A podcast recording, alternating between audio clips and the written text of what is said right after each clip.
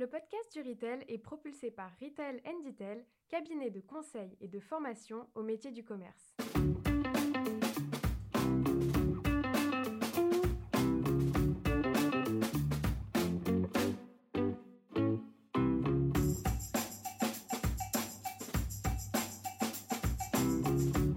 Bonjour et bienvenue sur le podcast du Retail. Je suis Philippe Vincent, un des hôtes de ce podcast dédié au commerce d'aujourd'hui et de demain. Aujourd'hui, je suis accompagné de Sylvain. Bonjour tout le monde. Pour un petit épisode spécial avec un retour sur le salon Euroshop de Düsseldorf que nous avons visité en début de semaine. Rappelons qu'Euroshop est le plus grand salon de matériel et d'équipement de magasins. On y trouve toutes sortes de solutions d'aménagement de commerce, alimentaire et non alimentaire.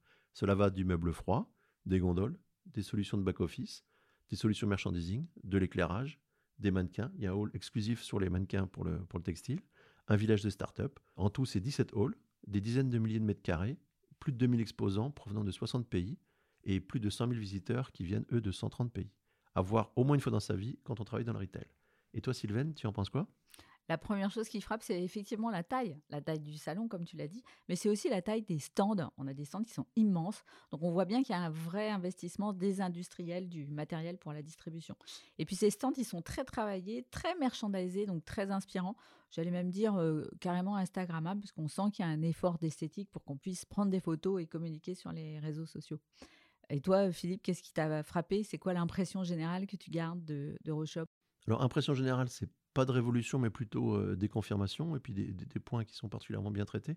Au niveau de, l'équipe, on a retenu un certain nombre de, choses. Premier, point, c'est tout ce qui tourne autour des solutions de réduction d'énergie, qui est vraiment un sujet, un sujet d'actualité, mais un peu plus, un peu plus fouillé. On avait vu des, euh, solutions déjà dans les précédentes éditions, mais là, on, plus travaillé, plus généralisé, avec notamment euh, les objets connectés dans la gestion du froid et de la lumière, avec des capteurs intégrés aux différents, aux différents matériels. On a notamment identifié un fournisseur polonais qui s'appelle ES System K, qui propose des solutions vraiment, intéressantes qui vont jusqu'à la gestion des stocks par, euh, caméra. Autre, autre élément, euh, c'est tout ce qui tourne autour du magasin autonome, dans la suite euh, d'Amazon et puis des tests de Carrefour Flash, avec différentes solutions, avec des, capteurs, des caméras. on a vu des solutions chez Vanzel, chez d'autres fournisseurs. alors, tout n'est pas encore au point, loin de là, mais c'est quand même une tendance lourde et sans doute que ça va se développer très rapidement dans les prochaines, années et va être vraiment une solution qui sera adaptée au commerce de proximité. Autre élément qui sont également des confirmations, c'est toutes les solutions de click and collect avec des, des casiers multitempérature, tri-température, pour offrir aux, clients un, maximum de, solutions pour, euh, pour collecter leurs euh, colis et leurs courses. Euh, autre élément plus anecdotique, c'est, on peut dire, la mort annoncée de la, de avec la généralisation des smartphones en fait dans l'usage du self-scanning. Euh, notamment avec des solutions euh, pratiques et sécurisées comme celles que présente, euh, propose Vanzel. Voilà pour certains éléments. Et toi, Sylvain, qu'est-ce, que, qu'est-ce qui t'a impressionné? Alors, c'est vrai qu'il y avait des vrais sujets autour de l'énergie avec une actualité qui est assez prégnante. Mais finalement, moi, j'étais assez surprise qu'il n'y ait pas plus de sujets RSE traités. Il y en a quand même quelques-uns. on a vu quand même du vrac. Euh, on a vu du, zéro déchet.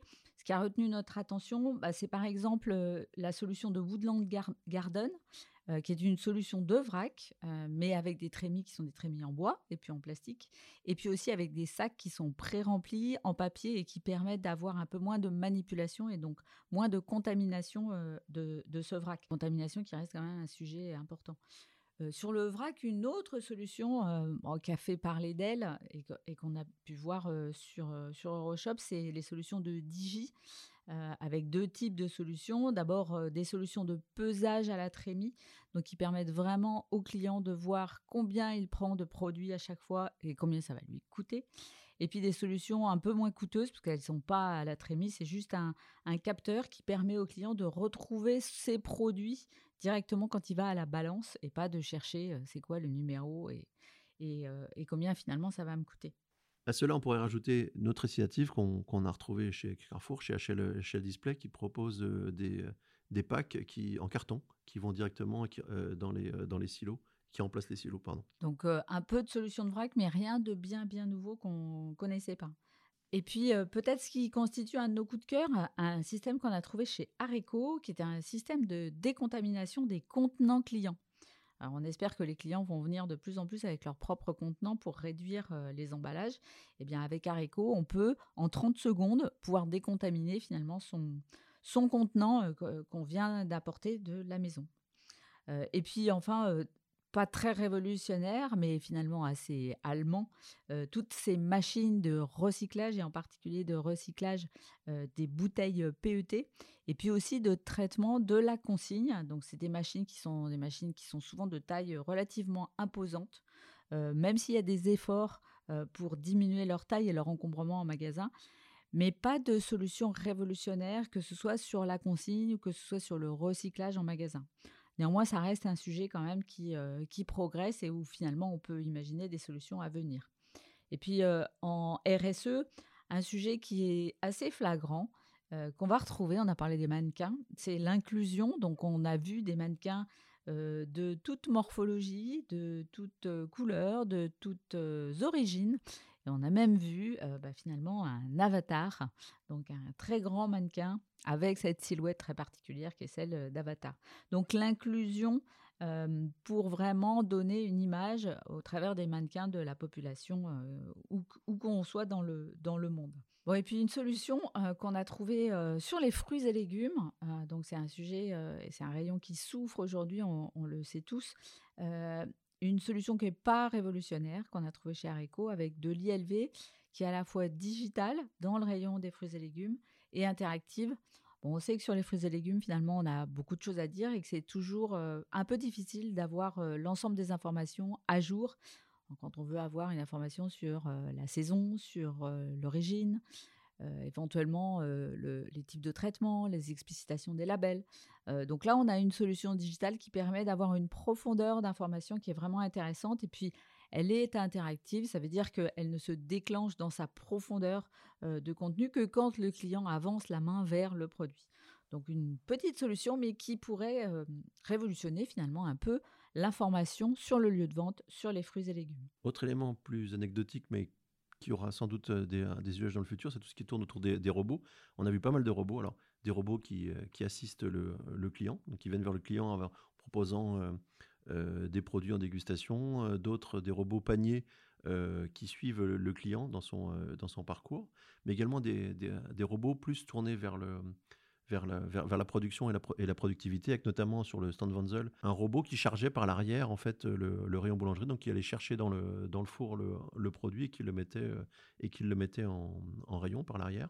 Donc c'est des solutions qui vont peut-être pas se démocratiser euh, tout de suite, mais en tout cas qui peuvent être intéressantes dans le futur, dans l'automatisation de certaines tâches et la recherche de la productivité donc à, suivre au niveau à la fois des robots, on va dire, tournés vers le client, qui vont plutôt se développer dans le, dans le luxe, et puis, enfin, dans le luxe, dans tout cas la distribution à, valeur ajoutée, et puis les, robots qui sont plus tournés vers, vers la productivité. Était présent également euh, dans le village des startups euh, bah, un certain nombre de solutions euh, qu'on voit déjà sur un certain nombre de salons sur le digital dans le commerce, mais on a eu le plaisir de retrouver certains de nos invités du podcast du Retail, Smartway, qui est une solution anti-gaspi franco-française, et puis euh, Retail VR, qui est une solution merchandising de VR qui permet à la fois d'accompagner les industriels et en même temps de faire des showrooms virtuels, donc des magasins virtuels pour un certain nombre de, commerçants, comme euh, par exemple Casino qui a fait la cave avec Retail VR. Voilà donc en quelques mots les, les, éléments qui nous ont le plus marqué lors de cette édition d'Euroshop. Au-delà de ce podcast, vous retrouverez des illustrations sur le, sur le blog du site du podcast avec quelques, quelques photos et d'autres, et d'autres informations plus commentaires et quelques, et quelques liens. Voilà pour cet épisode. On vous remercie pour votre fidélité. On se dit très bientôt sur le podcast du Retail, disponible dans toutes les bonnes podcasteries. Merci Sylvain. Merci Philippe.